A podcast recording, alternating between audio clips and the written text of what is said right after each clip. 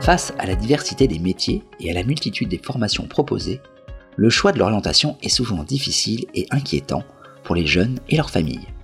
Afin d'accompagner collégiens, lycéens, étudiants et leurs parents, ou bien encore des adultes en reconversion, les chambres de commerce et d'industrie organisent les nuits de l'orientation.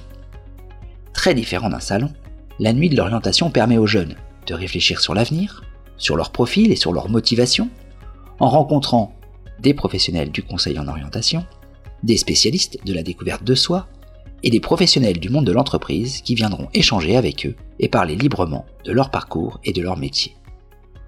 Pour vous présenter l'événement, rencontre avec Sandrine Capel, directrice du centre de formation d'apprentis de la CCI de Maine-et-Loire.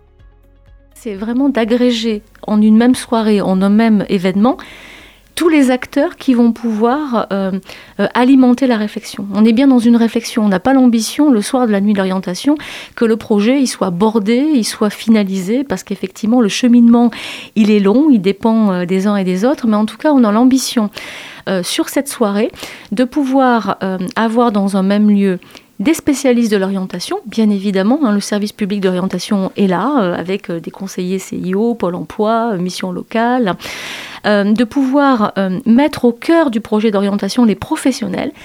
Parce que pour construire son projet, il faut déjà avoir une idée de ce que je peux faire demain. Et, les métiers, ils évoluent, ils sont nombreux. et qui mieux qu'un professionnel peut parler de son métier, de son parcours, et donc donner à voir ce qu'il est possible de faire dans, dans cet univers sectoriel. Et puis après, on a d'autres intervenants qui vont venir euh, sur des animations L'idée étant de donner de l'information, d'essayer d'accompagner. Il y a beaucoup d'échanges interpersonnels et ça c'est important puisqu'on construit son projet en fonction de qui on est, de ce qu'on a envie, de ce qu'on a moins envie. C'est important aussi hein, d'y mettre cette, cette dimension personnelle.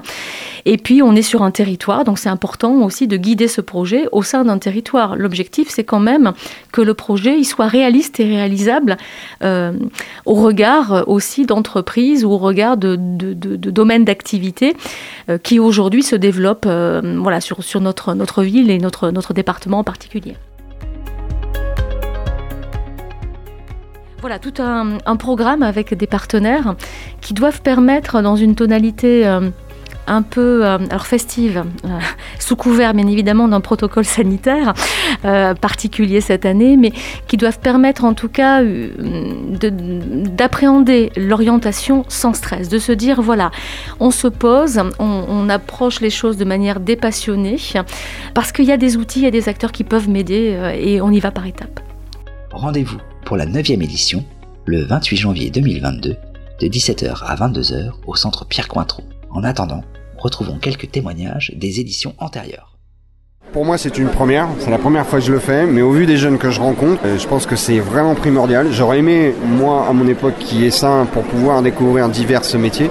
Euh, J'y réfléchis énormément parce que j'ai deux enfants qui sont, euh, qui sont encore un peu petits, mais qui vont venir très très vite. je me dis que c'est une très très bonne formule.